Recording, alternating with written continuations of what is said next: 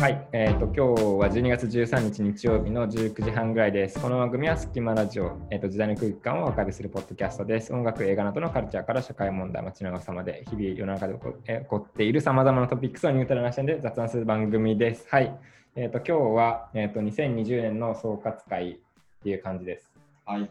で、えっ、と、まあ、前半後半じゃないけど、えっ、と、このエピソードでは、えっ、と、社会部編みたいな感じで、主に2020年でこんなことがあってね、社会の面でっていうのを話していけたらなって思ってます。で、今日、えっ、と、ゲストで来ているのが、佐藤はい。と婿さんはい。と杉谷はいと、えっ、と、あと、えっ、と、遅れて横見さんが来ます。で、えっ、と、リモートで、えっ、と、今沖縄にいる、沖縄で旅行しているズメちゃんが入ってます。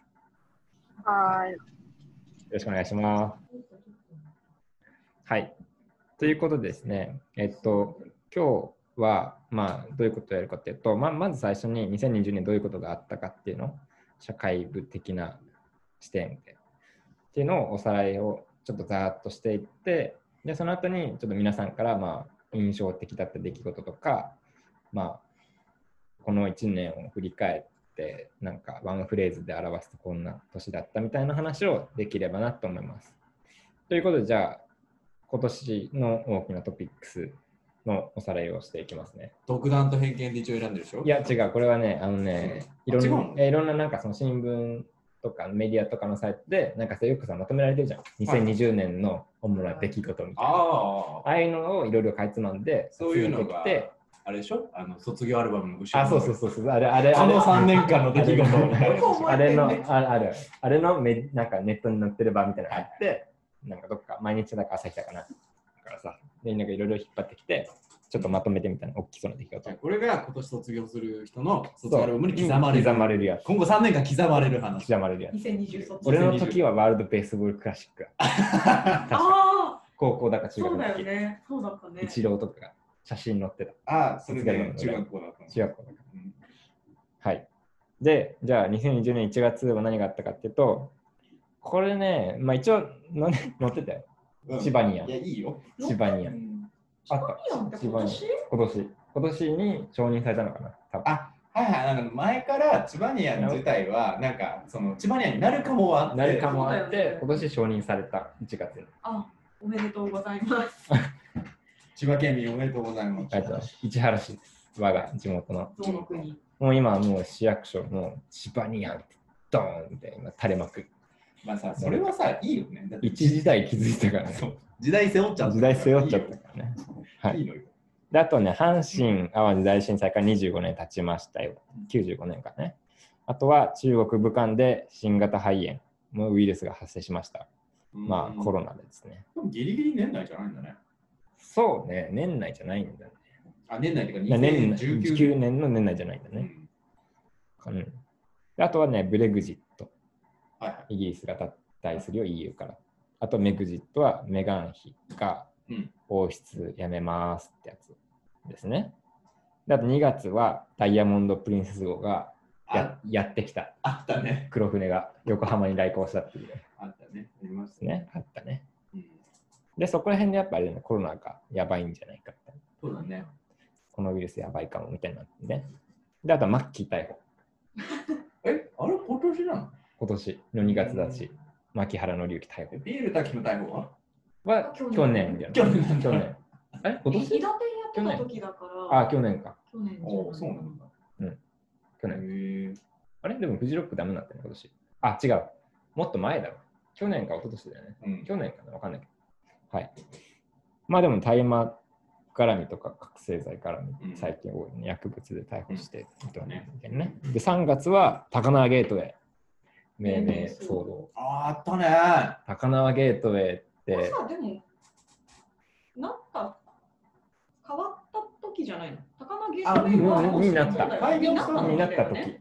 だって去年仕事で失敗して、あの大手町に謝りに行ってる時上司と一緒に電車乗ってて、高輪ゲートウェイだと思った嫌な思い出。言えなかった。上司と一緒に謝りに行かなきゃって。高輪ゲートウェイって1位じゃないんだよね、多分高校確かね。全然そうだから揉めたんだよ、ね。高輪駅なんだよね、確か1位は。普通に。シンプルに高輪駅。そうそう高輪駅って他にないの？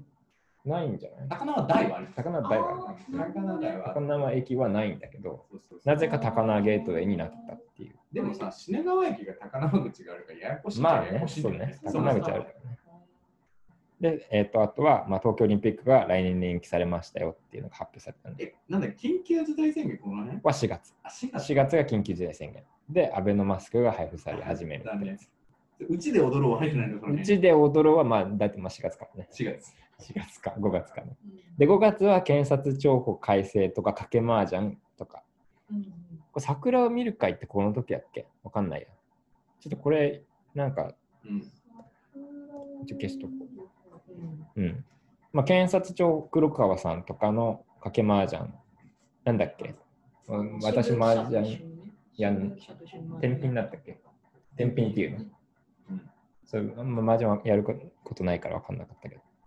であとね、京アニ放火事件の容疑者が逮捕されました。なんで、あれだよね。なんか元々入院してた入院してて、まあ、そろそろっていうので逮捕された。なんかあれだよ、だからさ、この辺のなんか、あれって感じが、やっぱそう新聞に載ってたやつだよね。まとめられてた感。あとは、まあ、ジョージ・フロイド氏が暴行死しましたっていうのと、6月になって BLM 運動がでっかくなったっていうのと、あと、河井ま前法務大臣夫妻逮捕されて、うん。あとは香港の国家安全法案。はいはいはいで、7月はレジ袋が有力はい。で、都知事選がありました。あったね。あと、GoTo トラベルが始まった。これ7月なんだ。4月。はで8月は安倍首相が辞任して菅政権に移行しました。あとはみ商船三井の貨物船が座礁してモーリシャス沖があったぐね。ちゃぐちゃになったっていうあれでしょ ?Wi-Fi 欲しくて、あの、岸に近寄っちゃった。えそうなの？え、そうだよ、確か。やばうん Wi-Fi って罪やな、マジで。この時代の。って聞いた気がする。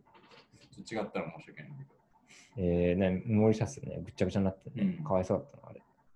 で、9月は菅内閣が発足しました。で、伊勢谷友介が、ま、逮捕・起訴されて、まあ、また大麻取締法違反とかのそういうのの話題がまあ出てくるとか、うんまた学術問題、学術会議問題はいはい。うん出て、10月は東証のシステムが止まって、売買終日停止とかになってます。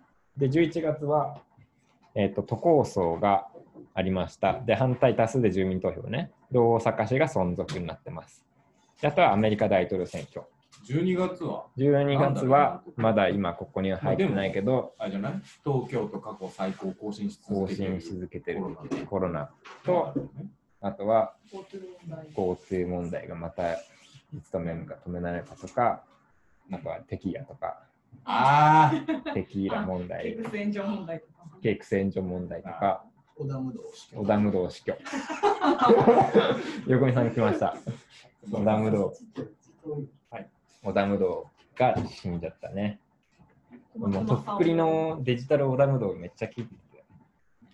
あ、とっくりのデジタル織田無道ってどういうことよ？で、ととっくりの曲でデジタル織田無道って曲があるの。なんかどういうデジタル織田無道デジタル織田無道そっと現れ、お前の力を奪うんだみたいな。やば。え？サウンドクラウドに上がってるんで。いかれてんな、ほんとに。結構前の曲結構前の曲だあよ。えっと、大学の時聞いてた気がする。俺デジタル。あ、壊れてます。12月だと何かあったっけ？織田無道なくなって、あと何かあったかな？あ、あれじゃないです。浅田エリカとあ松坂桃李が結あ、松坂桃李結婚しちゃったね。いいカップルだわ。フライデーは何をしてたんだろう？ね。え、それはどこがやったんですかそれは。いやいや、自分ルコールキャップうん。ああ、もうあ、へ己え。からあ、己から。YouTube とかってないですか？YouTube とかやってない ?YouTube とかで発表じゃないですか？え、でも、例のあのマスコミ向けファックスってやつじゃないああの、なんか画像だっ。た。画像、PDF 文章を、違う違う、文章を JPEG お酒、お酒田健スタイルね。小田健スタイル。なんだコピーされない。すってやばいな。まだに使ってる。あ、そういうことか。うん。JPEG 方式はそういうことか。うん、あ賢いな、小田ざけん健、小田健方式です。コピーされないように。拡張子って大事だな。本当だよ。本当だよ。SE 気づいた。気づいたか。まあそんな感じですね。はいまあいろいろあったね、今年は。うん。うん。あ、渡渡部の話とか。あ、渡部の話あワンダッシったね。ュ。あれいつでした今月じゃない？だけど、今月じゃないよ。あー事件はそのものあが春自体はね、うんもっと前。会見が。半年前ぐらいだね、ちょうど。会見すいるかみたいな。やー、嫌な年だな、本当に。嵐解散とかね。あとね嵐解散ね。え、今今年今年解散するのかな？うん。年末。ほう。そね。あそうう、メモリアルな年だね。なんか結構あっという間な気もするけど、すげえいっぱいいろんなことがあったの。そうね。しんどかったしかない。そうね。うん。本当、なんかね、何十年に一度あるんだろう、この年みたいな感じなの。ね。なんか本当あれだよ、なんか1994年、5年ぐらい以来のガランって感じがする。なんかコロナ以外もなんか結構パンチがあるあそうパンチがある年だったよね。年だったようね。結構なんか、ずんずん来るなんか、なんかリーマンショックの年とかはさ、まずさ、リーマンショックがありましたってそうね。いう年じゃん。うん、結構それがあんまなんもなかったけどさ、結構今年はだから、コロナがありました。さらにさらにかこれとこれとこれとこれがいっぱいあるみたいな。なんかお腹いっぱいな年だよ。ね、お腹いっぱいだ。はい。じゃあ、今年を、まあ、ワンフレーズで表すとか、皆さん印象的だったこととかうん。をちょっとそれぞれ聞いていきたいと思うんですけど、なんか誰かいますトップバッター。うん。ねちゃんは僕はでもなんか、あれじゃないだいぶライフスタイル変わったんじゃない？変わった。なんか自分の時間をすごい使うようになっうんたかな。うんポッドキャストやるようになったし、確かに。でもなんかね、精神的な負担はすごい増えた気がする。あ、そう。これをやらねばならないとか、これをうまくんなこのポッドキャストをなんかうまく運営していくにはどうすればいいのかって感じうん。っていう話とか、すごいなんか考えるようになったから、なんか、でもなんかね、楽しいですよ、やっぱでも。あ、そう。うんプライベート充実の年。充実の年かも。うーん。そういうまあふうな見方もできるね。まあね、やりたいことをやれる時間が増えたから、うん。まあ、まあ、充実はしているけど、なんかその分悩む時間も増えたあ、そ感じはある。う。なんだね。まあ、でもそうか。んね、今まで通勤に3時間毎日かけてたんですそうね。ね、往復で3時間往復で3時間それでかすぎるね。でかい。別にでも仕事量が変わったわけではない。はない。あ、そう。うんいいね。それは変わってないけど、全然楽になった。そうなんだ。ちなみに運動はしてたけど、最近はしてない。だから米津が変わったのは、だからその通勤時間がなくなって、で、米津は筋トレをやるようになり、代謝即筋トレになったから。そうですね、うんポッドキャストを始め、うん。あとは、あとは、だからなんかね、夏か秋ぐらいまでは毎月1ヶ月なんかテーマ決めて、これをやるっていうのをやってたの。4月は漫画いつから読む。始まったっけ？4月ぐらいから、うん4月はまあめっちゃ漫画読む。うん。なんかあの、ナウシカ全巻、あ、やってたね。1日1冊読むってやつそうね。最高だった。あしかいい5月は？5月は、5月は何しろ映画めっあ、5月は映画見るじゃない。5月はめっちゃガンプラ作る。そうだ、ガンプラ。ガンプラ作りまくる。6 6月月は映画見まくる。うん。で、佐藤と朝から晩まで映画見たりしてた。そっからは？そっからは7月とかは、なんかやったかな。なんかでもそれを、なんか3つ4つあった趣味を継続してなんかいろいろやってたかも。三角食べはできない人なの？三角食べはね、そうね、なんか、いや、三角食べ、そうね、うん。米津は昔からそういう男なんです。1個のことにそガーだから。そう。本当にそう。ワンプレートタイプそうそう、1点突破。うん。あ多分7月ぐらいが多分、ポッドキャストやりたいって言ったから、ポッドキャストガーになった。あ、そうね。スケボー始めたじあ、そうだ、スケボー始めた。スケボーをスケボーを10月ぐらいにやりました。最近は後輩から発注されてフライヤー作ったりしてる。あ、そなんか、でもなんか本当にプライベート充実したんだうね。ん、なんか、こんな米津見たことない。今やフライヤー作ってる。頑張ってる、ライブ、なんかライブ配信のなんかやるんだって、来年の。うんうん。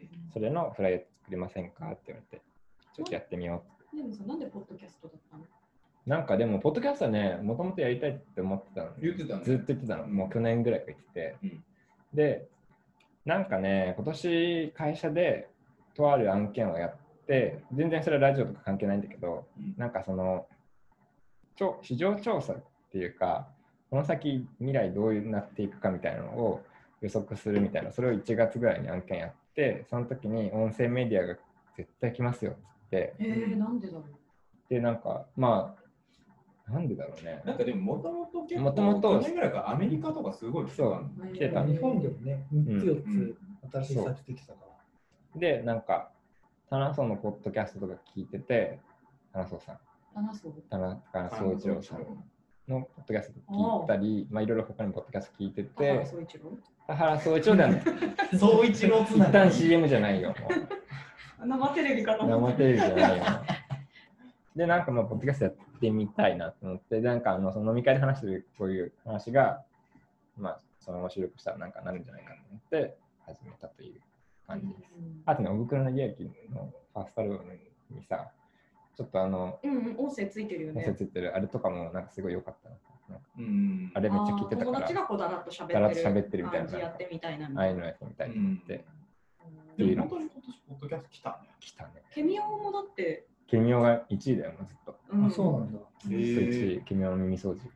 だから、ケミオはいつか絶対ラジオやるなって思ってたんだけど、どこでやるのかなって思ってたら、どこかの局じゃなくて、Spotify でやるっていうのが、ん。わあ、時代だなって。ね、でもあれだよね、スタンドソーのポッドキャストとかもう Spotify から。ちょっとあれでしょ、Spotify 側がちょっとお金出すうん、だやってるみたいな。のはあるよね。うん。てかね、Spotify がめっちゃポッドキャストに力入れて、うん。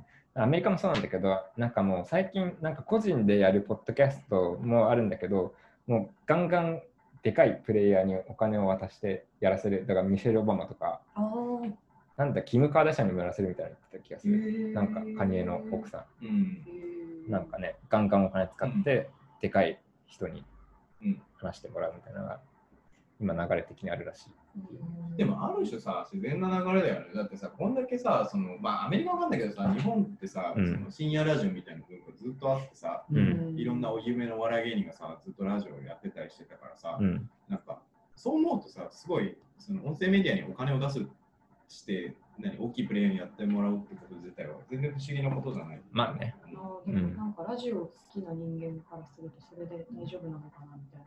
あ、そそうあなんかラジオっぽい作りではないから。あーそうか。ていうか、ラジオ局がそれで大丈夫あーラジオ。ああ、っていうそういうことか。うん。もともとそんなに儲かってる会社でもうん、ない、確かにまあね。日本放送にしかり。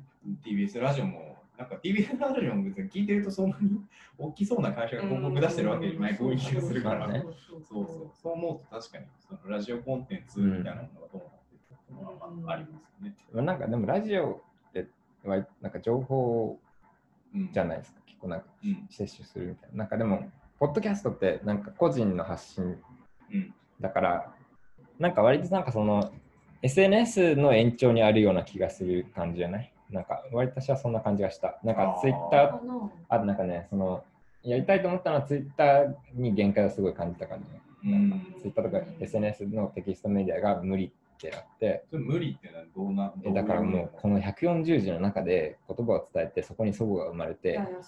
でなんかもう語尾がついてうん意味わかんないことになるみたいなうん。とかっていうのも嫌だしなんかそれが無理ってなった時にポッドキャストでうん。友達とかと話してでそこで完結して個人の意見が共有されるみたいはいなの方がなんかしかもクローズドだしうんなんかまあそこからコミュニティを作っていくみたいなうんなんかそう。ちょっとでもそれオンラインサロンっぽくて嫌だよね。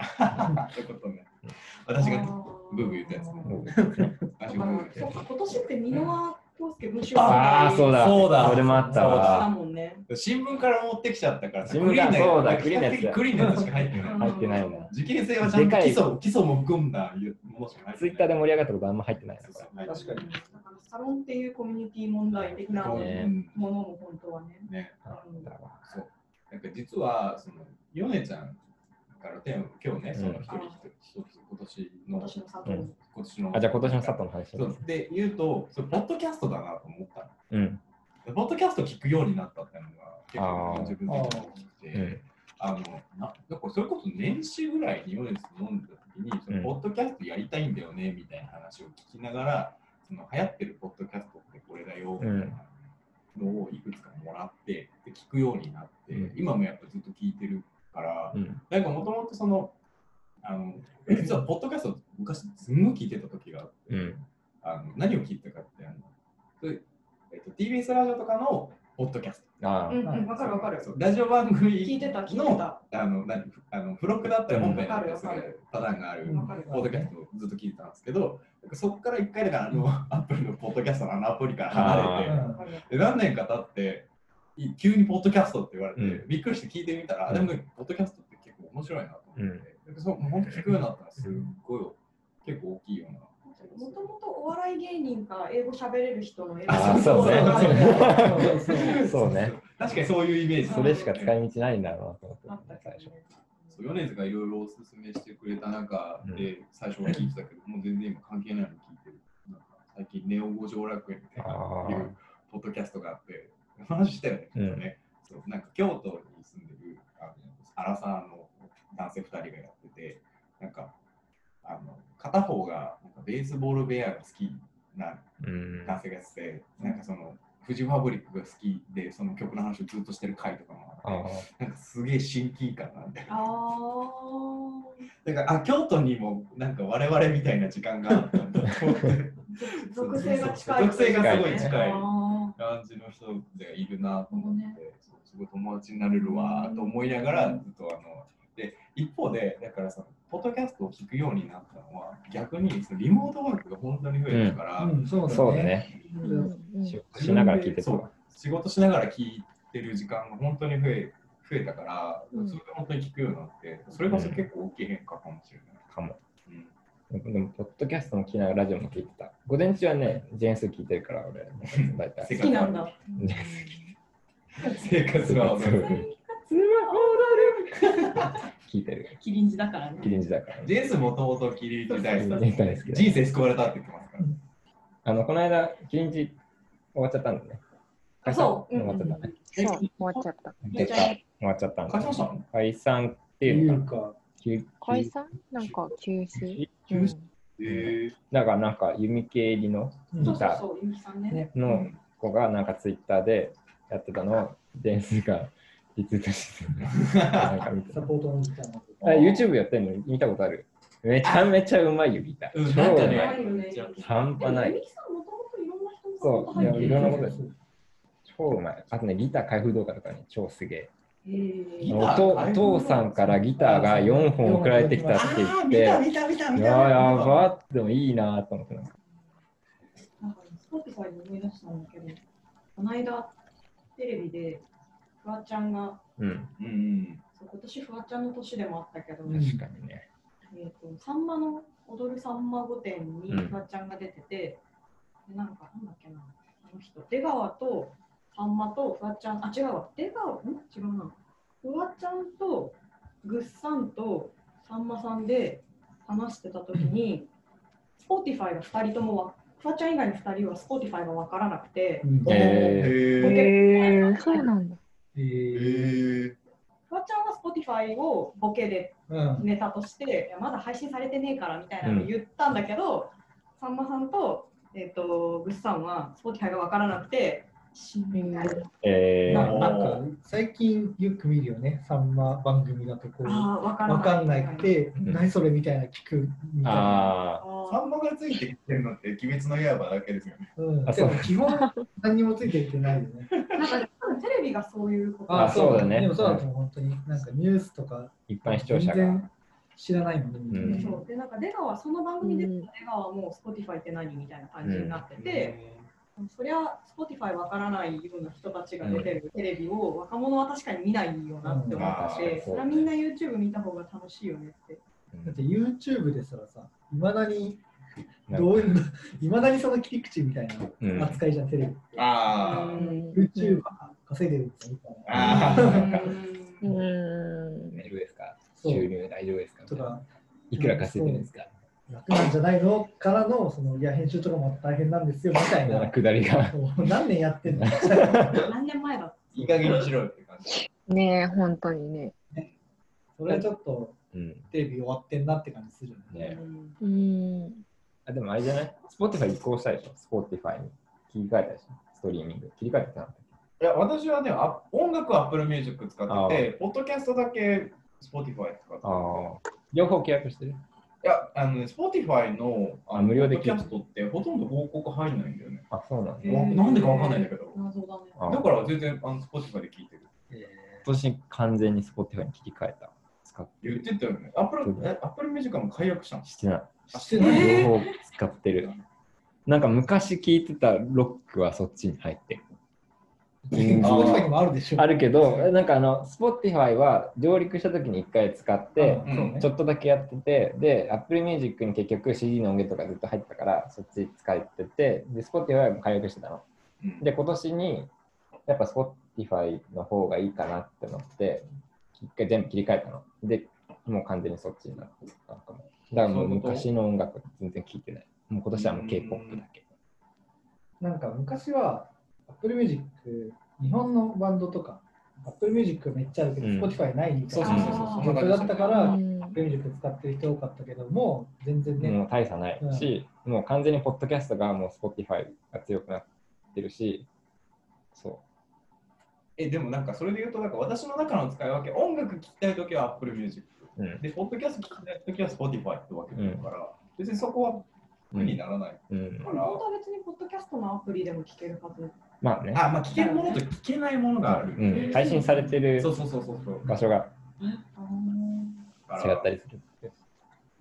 でなんかうんその Spotify ってプレイリスト文化だから、うん。あーうんというとその編集意図された何かーの視点の編集が入ってるから、多分その生活の中で聞くんだったら Spotify の方がうん。いいと思いいと思う。あのー、ながら聞きするのにぴったう。り。そうそうそう。うんなんかこのアーティストのアルバムを聴くんだみたいなったら多分変わんないけど、ああ、そうじゃない、なんか自分の意図しないうんものが入ってくるのは多分 Spotify の方が強い。強い。ニあューニューミュージックフライデーとかっていうプレイリストがあプレイリるストなのね。毎週更新されてみたいな。うんで新しい音楽がリリースされたらそこに自動的に追加されるみたいな。で私はそれをスプレッドシートに全部ストックしてるの。自動で連携して。ー、そんなこともできるの？できる。 IFTTT で、なんかもう全部今年、なんだっけ、今週追加された曲とかを、毎回プレイリストが更新されるから全部それをスプレッドシートに何が出したか残るように。残るように全部アーカイブしてる、それを4月から。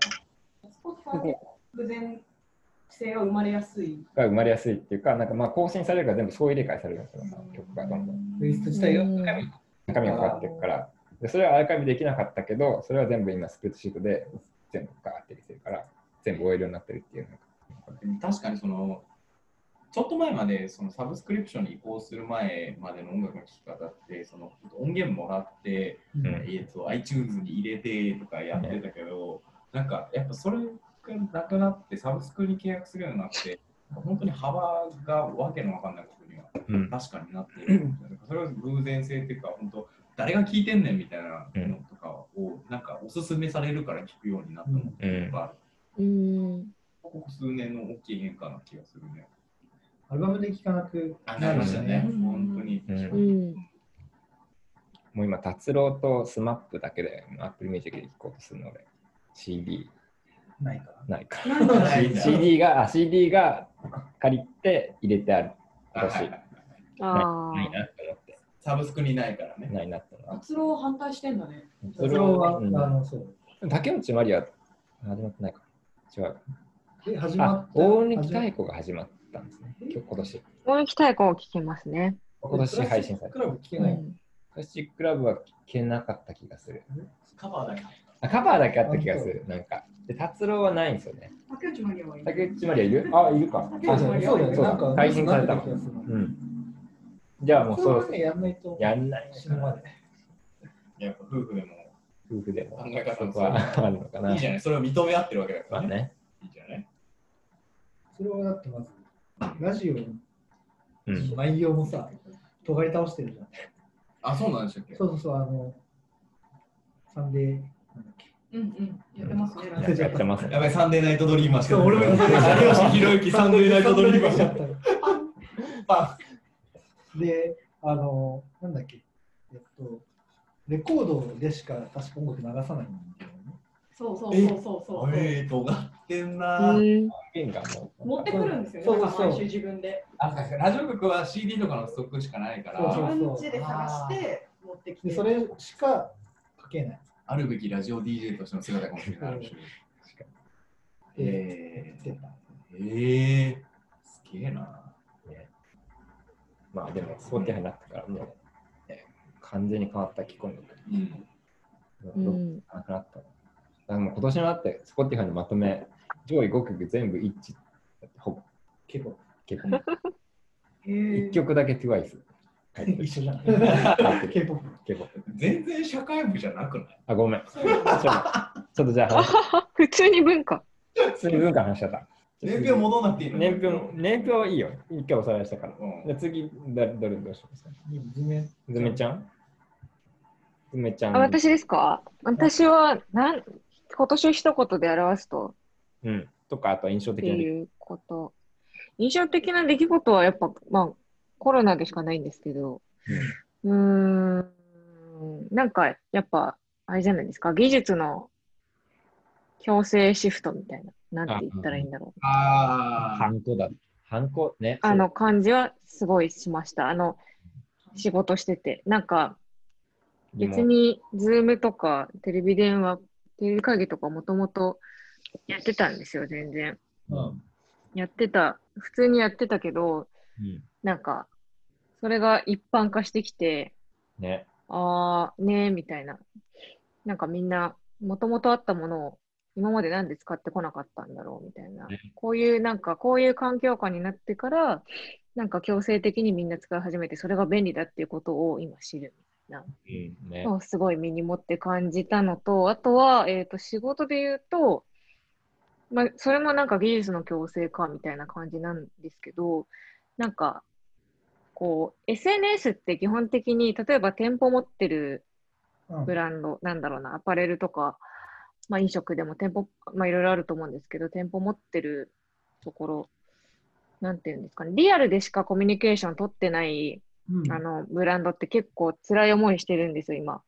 例え、ば、えっ、と、うーん、なんだろうな、百貨店に入ってるデパートコスメのブランドとか、あのー結構今、その、百貨店が、百貨店に来てもらわないと BA さんとコミュニケーション取れないから、あの、なんだろうな、こう、うまく接客ができなかったりとか、あと SNS を全然やってこなかった、なんか、飲食店とか結構今、あの、コロナ禍で、うん。あの、なんだろうな、こう、店舗に人が来てくれんなくなった瞬間にもうお客さんとコミュニケーション図れなくなるから、もうどうしたらいいんだろうみたいになっちゃって、急になんか、うん、5月から6月ぐらいからもう SNS 運用の話がもうバンバン来て、うん。まあ、なんかもともとあった話なのに、なんかなんで今までやってこなかったんだろうな。なんかすごい急いで、なんか動き始めたクライアントとかいっぱい行ったりとか、あとは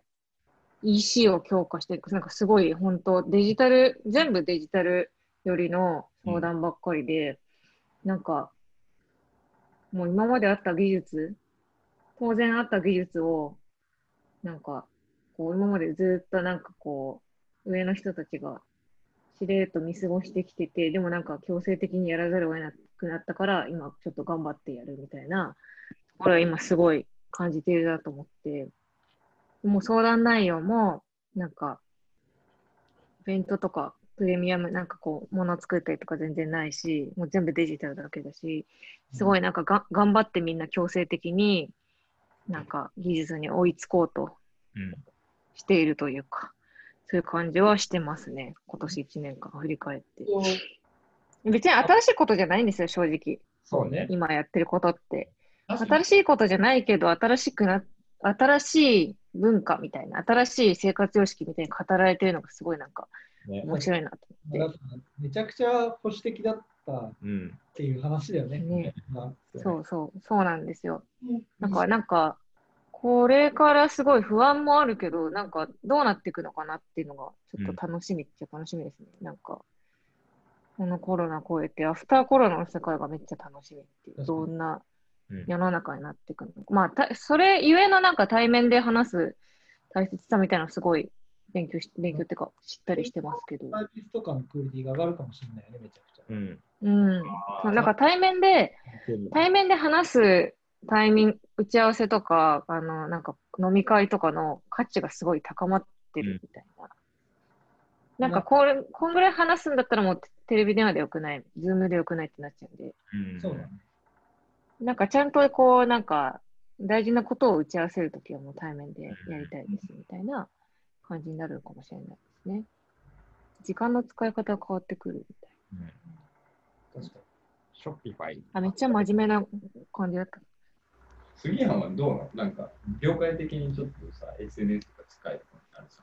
あ、そっか、なんか、いや、なんか、別にそういうことをさ、あの、逆に航空の会社がやってこなかったんですよね、マーケティングとかこう、EC だったりとか、SN 運用だったりを仕事でも案件やってなかったってことそうです、そうです。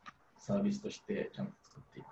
仕事の実感として、あ仕事の実感？うん、なんかさ、そのそれこそうん増えたなみたいな。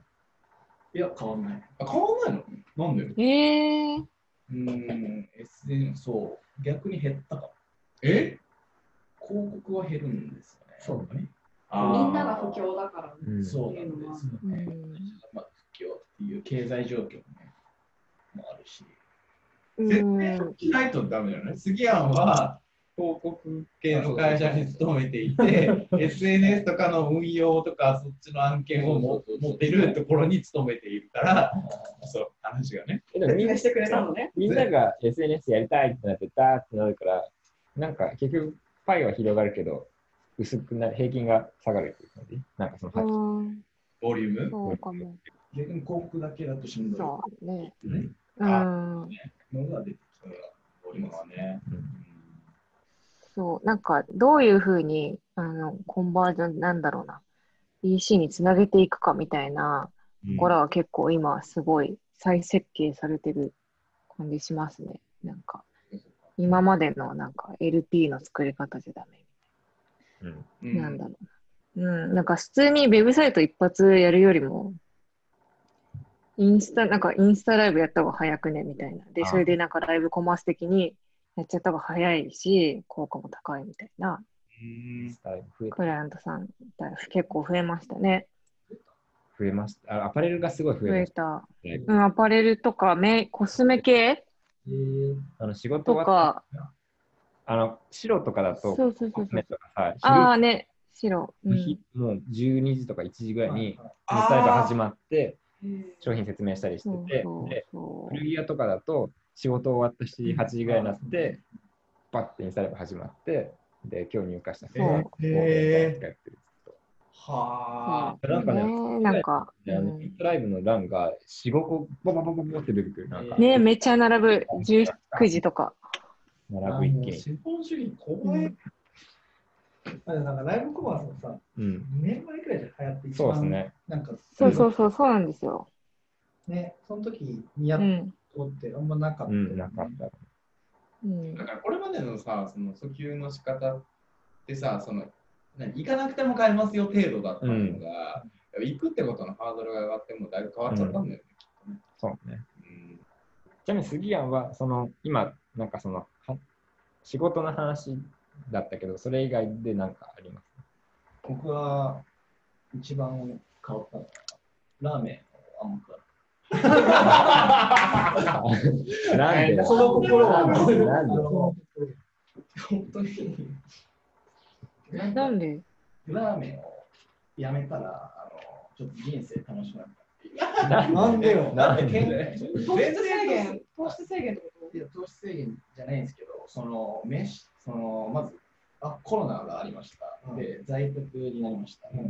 で、その家ずっと家で働いてるんで、その飯食うタイミングとかの、あの選べる。選べるし、うんあ、何食ってもいいはいみたいな。まあとはいえ、その仕事もいっぱいあるから、その時短時短で安くて軽く食えるもんで、うんラーメンとかを、カップ麺とかをあ食っちゃう。そういうことねそういうのが、ちょっとね、この2020前半多かった。2027でもう波が出てね。2022 まず、まずラーメンがめちゃくちゃ食べるようになった。ラーメンあラーメン上がって、これダメだ。ラーメンが来たんだ。でもなんか、ウーバーイーツめっちゃ頼むようになってるそう、ウーバーイーツのあのな。杉谷めっちゃウーバーイーツ頼んでる気がする。あ、そう今年ウーバーイーツラーメンはなんで食べなかっの体調が悪くなるなって。悪いなっていう時期があって、うんその夏ぐらいにうん。食生活見直そうとでなるほどね。はい。元に戻ったわけなんじゃないの ?2020 年の前半に狂っただけ急でさ急にラーメン始めて、ラーメン終わった。終わったって元に戻ったんじゃない違う。違う。あの2019年もラーメン食ってたんですけど。あラーメンの量が総量が2010前半に増えてそれによって体調がああ気づけたね。ラーメンの代わりに何食ってるの？ラーメンのウーバーイーツで。代わりにあ松安いや、なんだよ。結局？ひどい見直してない見。直してないラーメンが松にリプレイされて健康になったら通らない。ででもあれなんじゃないですか？多分。あの、フード作用的に言うとグルテンなんじゃないですか？そう多分。あまほんま本当にそう。食べ物変わったね。でもね、本当に食べ物変わった。次はどうします？横見さんいあますえ、なんかでも、あれだね。こう、社会部っぽい話にしてるけど、あの、緊急事態に何もできないんだなっていう国が。いや、ま確かにずそれですよ。何もしない。要はね有事に備えてね有事に備えるという名目のもと、あのいろんな予算を与党は調整して、こう、民たちから搾取していたわけじゃん。なんかでも、私思うんですけど、そのまま備えろみたいな。何もできないんじゃなくて、やらなかったんだと思う。あまあ、それもね、すごいあると思うんう。だって、まあ、有事がその想定した有事じゃないかもしれないけどさ、うん何まあね意思決定ができないっていうことが分かったよね。うん。あうん合ってんなって思ってまして。ねマジでやばいですようね。ん。なんか、なんかいや、本当にやばくないですか、この国。いや、本当。あ。なんか今年の的にバカらしいなって思ったことない。いや、そうだよね。しかもなんかその間に入ってきて、なんかいい思いをしている企業の人あそう、なんか結局それも、うん、なんか反対側ではこうあぶり出された年だと思ってて、ね結局その GoTo もどうのこうのみたいな話もいっぱいあるし、うんなんだっけ、給給付金かとかのあれもね。中抜きもそうだし、そうそうそうそう。で、なんか別にあのあれが本当とかよくわかんないから、うん。そこを断言する、なんか何か断じてどうっていうつもりはないんだけど、うん。なんかさ、それが嗅ぎつけられるようなその、うん。く黒さもやばくないっていうかさ、うん。その意思がない感じが出てるというかさ、ね。なんか本当にマスクが必要だからこうなんだとかっていうのに、なんかあんまり思い切れないところがあるんだよなって思う。だからだったらあの形のマスクじゃなくて多分良かったと思うし、うんなんかその、ね。してないんだよな、なんか意思がみたいな。そううん。いいけど、なんか、別なうん。うんなんか中抜きの話は、なんか、正直、中抜きってあれですよね。D の話ですよね。そうですね。まあ電通の話パソナじゃないの。竹中平蔵と。竹中平蔵ああ、なんかでも、私、正直そんなびっくりしなくて。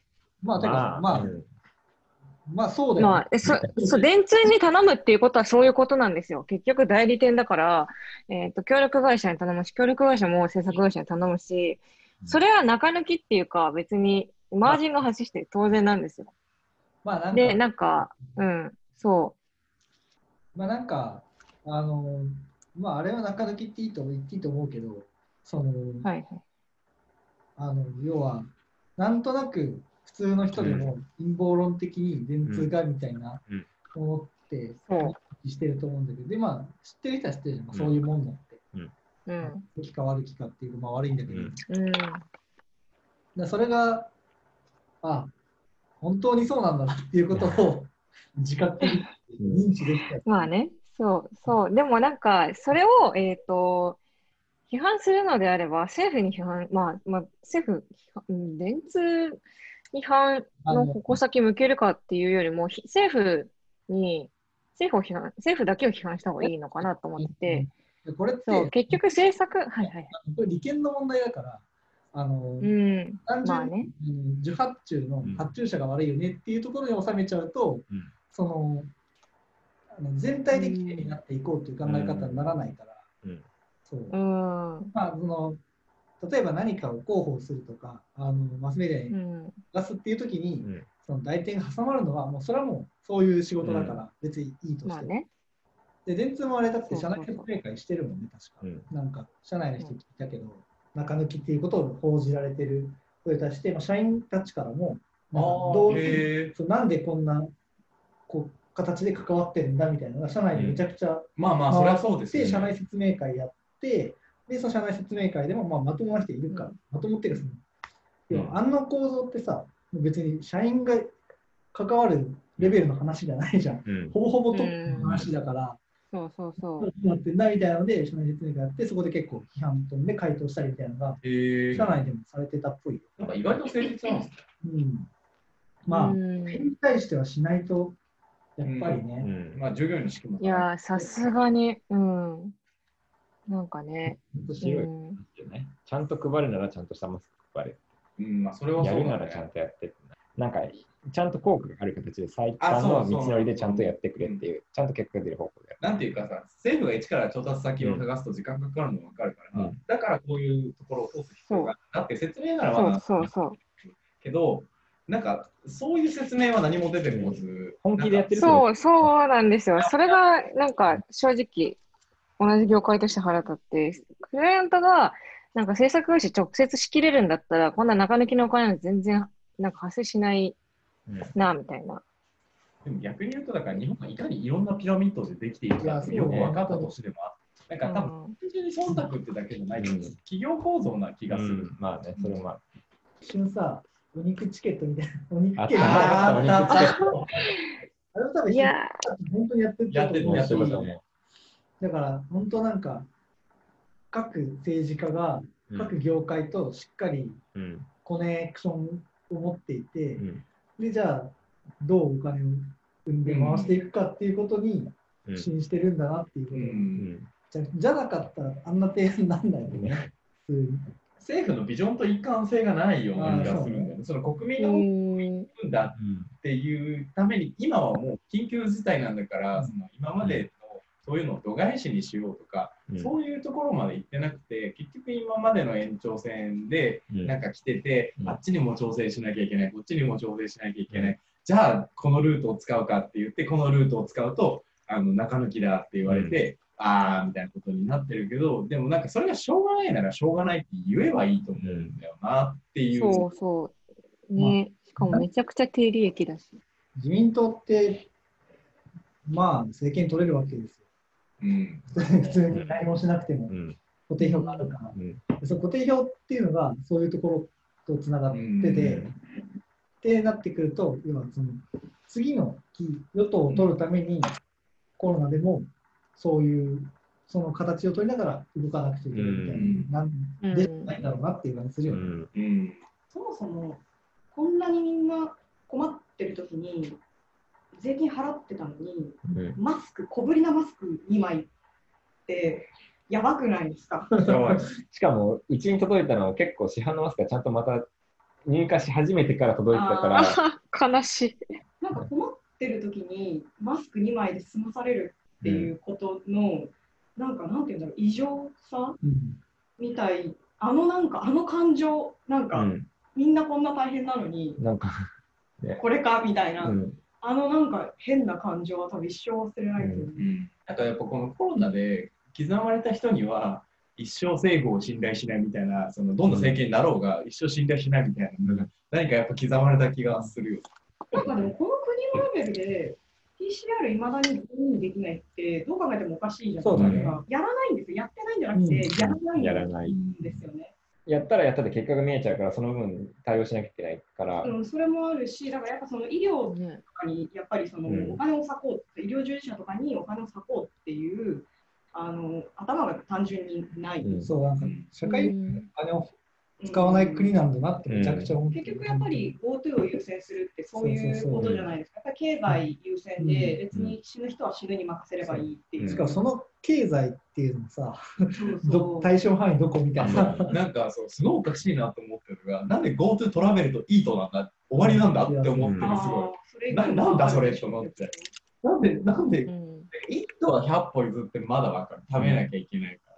トラベルがってずっと思ってる。うんもっと別に業界的に困ってる人いるじゃないですか。アパアパレルとか、さっきの話じゃないけど、すごい困ってるわけで、別になんかその、うん。し、そのさで、もそれやっぱオリンピックがあるはずだったからだよね、うんきっと。うん。ホテルがいっぱい余ってるあだからその結局日本って数年前からさその観光立国に転換しようで、ね。なんかめちゃめちゃ頑張ってたから、うんなんかそれはやっぱすごいあった気がする。なんかね、結局別になんかコロナだから医療が大変になったとかじゃなくて、あの医療費でずっと減らされてたし、うん。えー、と国立病院も統廃合して、ベッド数、うんベッド数ずっと減らしてきたのが厚労省のやっぱり、うん。なんていうの見解っていうか、ずっとそういう方針でやってきたから、別にコロナになったからこうなったんじゃなくて、単純になんていうの、都合よくうまく説明できちゃったみたいな感じなんだよね、多分ね。緩やかにね。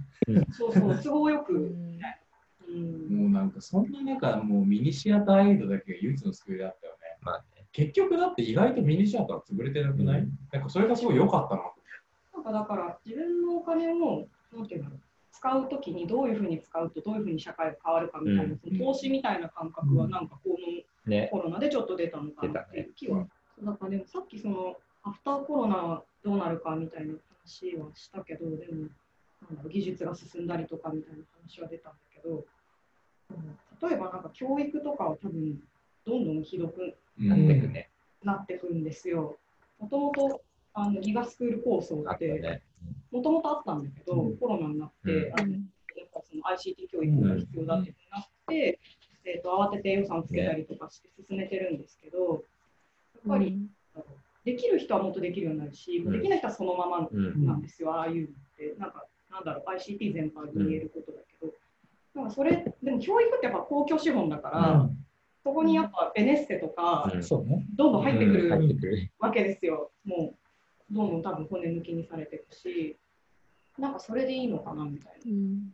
なのは非常にうん。あるし、例えば大学教育でさ、そのこれから多分非常勤切りがどんどん始まるそうああのオンライン授業って使い回せちゃうから、うん。一回取れれば別に常勤の先生が、だってもう、な全大学が東進永全配でしょ？そう数化してそうそう。るやつだか一本取れば、それで OK なわけだから、非常勤いらないじゃないいらないですかで。すね。どんどんどんどん切り捨てられるでしょ。だからなんかそんな割と絶望だと思うよ、私は。思ったな、マジで。あと、あれよね、道徳小学校の時あそうなんですよ点数化されるやばいです。ねえ、やばい。今、あの、それは評価さすがに。サイコパス生み出すだけで、なんか、友達が聞いたのが、なんか、あの授業参観。で道徳授業だった時に、なんかもううん地獄だったみたいうん、その、な。なんかその、えっと、トロッコ問題みたいなはいはい、ありますあります。の、えなんかね、教科書がやばいらしくて、うん。あの、道徳の教科書マジでやばい。トロッコ問題みたいなことをさせたいのに、トロッコ問題になってないみたいな。なんか、えっとベンチに、あの子供がベンチに、えっと座ってて、A 君。で、B 君が来て、B 君が風船をあの飛ばしちゃって、引きに引っかかった。で、A 君はベンチに乗って、その風船取ってあげた。で、さ C 君が来て、あベンチに乗っちゃいけないんだって注意したみたいなことになって、えーとじゃあこれ悪いの誰みたいな話になるを悪いのそうそうそうみたいなことを言ってるんだけど、えいないよみたいな。悪いのな？んかそうそうそういう趣趣旨のものが出てて、なんかあの靴で乗ったのがいけなかったみたいな議論がされてるみたいな。反対ですそうそうそう。うんあと私が聞いたのは、えっ、と、車椅子を漕いでる女の子が、あのん速攻にはまっちゃって、うんで一人で頑張ってたと、うん。抜けなくって。で、僕は後ろからその様子を見ていて、で、助けようと思って声をかけに行ったら、後ろから肩をトントンされたと。で、パッと振り返ったら、その子のお母さんで、この子は一人で抜け出さない、抜け抜け出して生きていけるように頑張ってるところなんだから、悪いけど声をかけないでくださいっていう。でもそれおかしうん。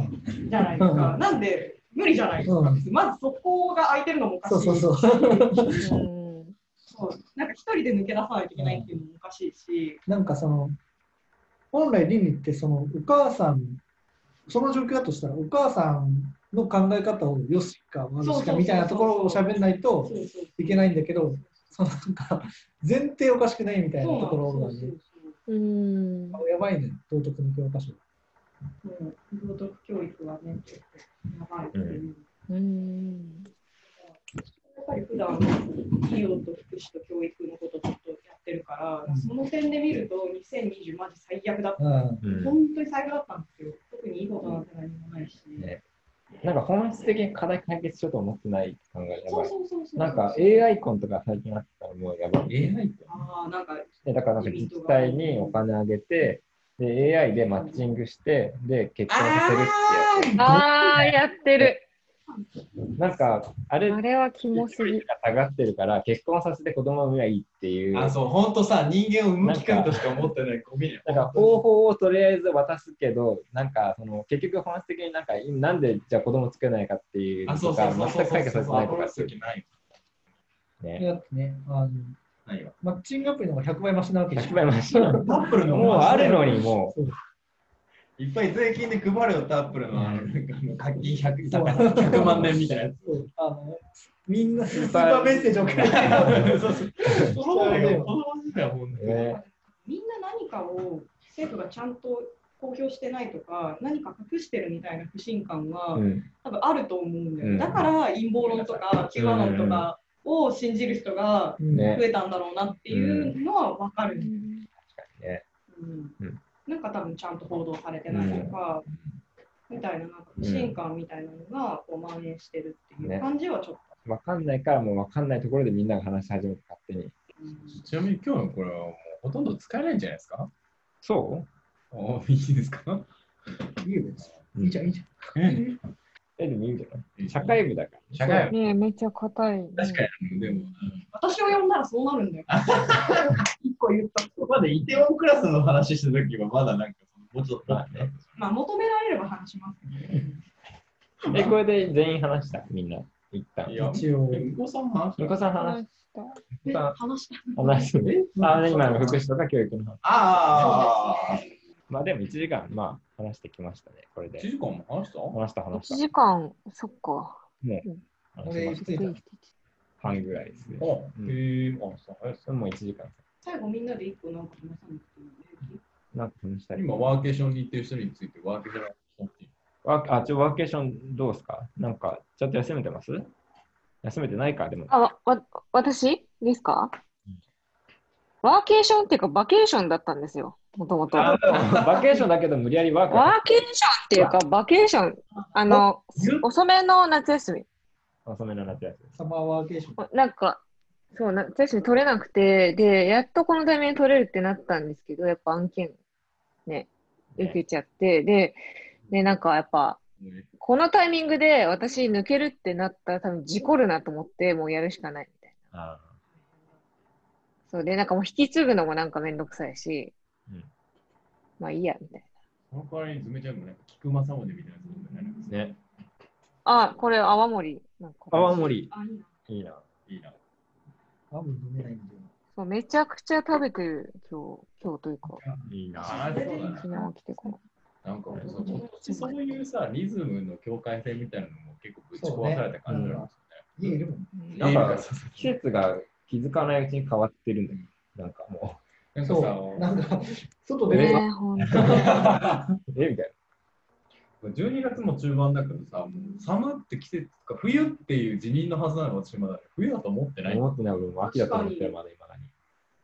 ね。そういう季節感が全部壊された気がする。うん。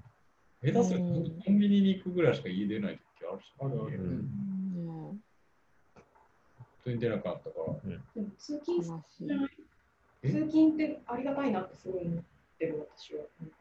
何でやっぱり気分が切り替わるから。変わるし、ああ、まあまあま人間ってやっぱり移動してる時にいろいろ考えるんだなってすごい思う。あ。ああ、でもそれはちょっとわか朝それはありますね。る。うん。なんか本読む時間とかあ、そうそうあ最近それ一番が無理やり作られる、ああの、通勤時間で。本読む時間一番作りたい私インプットできる、インプットの時間が作られる。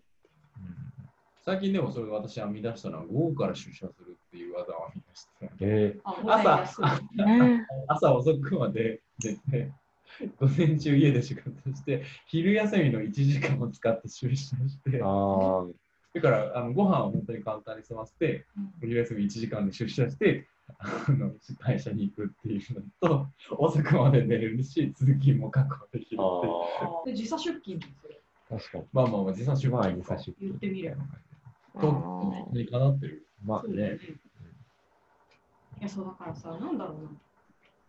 都知事選とかもさ、うんなんかゆり子いろいろやってくれたじゃんみたいなやばいよね、あれ。言っていい。う んそれはだって、ゆり子しかあそこの立場にいないんだから、他のやつは。そうや何もやってないよね。そうそうそりゃそうだろそりゃそうなんか、やってくれたって思わないけどな、私はね。うん今もカルタ発表してるだけでしょ。そう、そうだよ。何でしたっけ？なんか引き締めよなん小さな、何うみたいな。5つの子？最近の。こ。五五個。みたいな、なんかありましたね。もうやだ、こんなところに税金払ってんの。そうでしょ、そうだよね。来てるよ。え、来てるよ。あれってなんかコピーライター挟んでるんですかね？まあ、いやでも自分、だろうけど、なんかそれをだから、だからなんだっていう。両さね、そこにコピー費払ってる税金でと思って。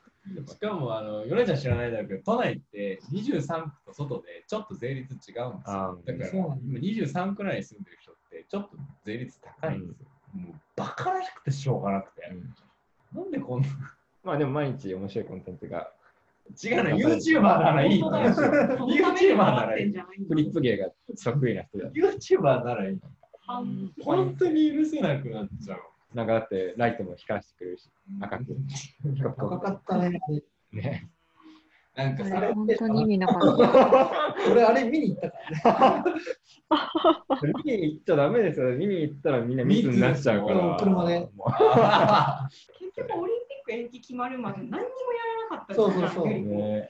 ずっと黙ってだから、そう、てか、我慢ないとオリンピックできないってことを証明する形になっちゃうみたいな謎のロジックね。やばいよ。しかも、てか、来年やろうとしてることがまずやばいよ。おかしいですよね。行かれてるよ。行かれてる、行かれてる。なんか IOC もそろそろもう今決まってね、次のオリンピック東京にあげるから勘弁してって言ってほしい。そうそう。でもあれ、IOC が乗り気なの。そうなんですかね。そそううそう。そうそうなんだ。来年の話をしますか。どんな年になってほしい。来年の話？まあその前にね一個だけ言っていい？何？なんかね、今年その一番印象に残ったけど、ポッドキャストって言ったけど、うん。なんかそれ以外にも一個だけあって、うん。今年すごい自分で覚えていることがあって、リモートワークが始まった3月とか4月ぐらいの春になってきた、一番外に行きたい気持ちいい頃に、うん。ある日、リモートワークしてて、会議中に会議つまんねえなと思って、集中切れて、あのおもむろにね、その時あの窓に向けて机を置いてたから、うん。窓開けてみうん。で、足を先っちょ出してみた。うん。で、そうすると、その春の暖かい空気があつま先に。そう抜けて、うん。抜けて何、の話つまんない 何の何の話ね。でも、あの時が私一番2020だったパターソンかな意味わかんないもんね、だって。会議見てるんだけど、その先だけう。春の光が見てるわけその意味のわからなさが20 2020年だったらすごい。なんか突然始まったリモートワークという謎のやつにでによって、家の中まで仕事に侵食され始めた時に、あでそれは何をやってるんだそう。ね、本当に。なんか、なんだかんだこの無慈悲に、その、うん季節は一応過ぎてるみたいなのそうだねと、しかもさ、家にこもってたからさ、季節なんか感じる隙間もなかったじゃん。なの中で、唯一その俺のつま先を撫でた、そよ風だけが、それ今これ、なんか短歌の書いてある。小説、なんかの小説かなみたいな。つま先を撫でる春の風。そう春の風だけが私に季節を知らせてくれた。オンライン会議。つま先そよぐ春の風。特待生だね、これ。特待生。これはもう、特待生。でもなんか、もう本当にすごい印象に残ってたし、あとその2020年に、なんか本当にその改めて、これまでこの今住んでる家が6年住んできたのね、うんこんなにちゃんとこの街で生活したことないなって本当に思うだから引っ越したいなって思ったんだけど、そっちだ。まだ、まだ引っ越してないんだ。今月引っ越しあ、年末に。今月、あ西荻に引っあ、そうか、そうか。西あ。ね、私も引っ越して。サブカルタウンサブカルタウン引っ越し問題。引っ越し越しいやでもなんかその6年住んだからこそうん飽きたことにちゃんと気づいた。うんなんかその、えっ、ーやり尽くした。いやもうそう、でもやり尽くしちゃうに近いです。なんかそのカンブルがよってこの町に住む暇なんかないっていうか、なんか結局今の家ずっと家賃が安いから住んでたんですけど、もういい、もう本当にいいやと思って、なんかその自分の住んでる町に本当に興味なかったけど、なんかいざこうなったら自分の住んでる町に興味がまあ向いてきたから、ねね。なんか違う町に住んでみたいなって、うんうんまあよそ者だから思ったところ。なんかでもそれで言うと本当住居の考え方も結構変わってきましたよね。うん。なんか、うちの会社も全然東京勤務だけど京都に引っ越した人とか、うん。逆に住居を持た、なんて言いたいんでしたっけ？住居を持たない生活してる人。アドレスホッパーだ。アドレスホッパーの人とか結構、え、なんか、すごい住居と働く、うん、プライベートの空間と働く場所、なんていうのかな。うん。居場所っていう考え方は結構変わってきたなっていうのはあります。まだ出してないけどさ、山ちゃんと横見たらさ、この間撮った回で最後さ、あそうヴィンテージの家具が影が流行るっていう話をして。話をしたのは本当にまさにそういう話。そう。来年はオリンピックをやるらしいですよ。やるのかな？来年の話ね。来年今はでもやる予定ですよね。やないよ。やんないでしょうって思う。やんないのかな？意味ないの。うん。てか、だって集まんないの。あもうマリオ、なんかソニックとかいいんじゃないですか。あ来日できない。ゲームソフトなんだ。ダメ？そういうので。あれじゃない？あの競技場で日本国民だけいだてんの最終回見るとか。あでもさ、ってさ、もう全部 e スポーツに置き換えてやってーるあー、確かに。全部ね e スポーツで。超楽しい。そうそうそうそう。うんなんか、それは本当にメモリアルなイベントになる気がする。ゲームなんじゃあ、オリンピックを e スポーツにするんだったら、何 何の種目があるの何の種目か。あるのか。 Apex とかでね。エイペックもう Fortnite。Fortnite で。桃鉄99年やってほしい。ここで Fortnite 出てくるのあ、それはやばい。2月くらいに打ち合わせの時に、うんオリンピックこれで延期ってってかやらないってなったらめっちゃウケませんみたいな話を したんですよ。なんかあんだけ大騒ぎしてレガシーがうんぬんかんぬんか、あんなに一生懸命みんなで大騒ぎしてあのザハハディドいやダメとかしっかり、他のこれまで佐野県とがかこれまでのもうありとあらゆるあの日本の海を集めたような森喜朗がうんとか壮大な振りね。茶番茶番、壮大な茶番っていう。こんなに面白い話なくない？佐野くんなんでキャリア棒に振ったんだよ、無駄に。ね。振らなくてよかったっ確かにね。ていうなんかが本当になったっていうそう。嘘みたいなあれなんだ俺のキャリア棒に振ったのにあれなんだって。でも新しい地図作ったから。あそうなんだうんあそうなんだあ、そうなの？チャレンジ再チャレンジじゃないけどおーいいね、それ。その取り組みしたらいいよ。感じ？ちょっと文化部で話したいけど、今年台湾映画をいっぱい見た話をしたい。じゃあこんな社会部はこんな感じですね。はい。はい。じゃあ、一旦社会部は以上です。はいはい。皆さんありがとうございました。良いお年をでもまたこの後。いいじゃないの。良いお年をまた、バイバイ。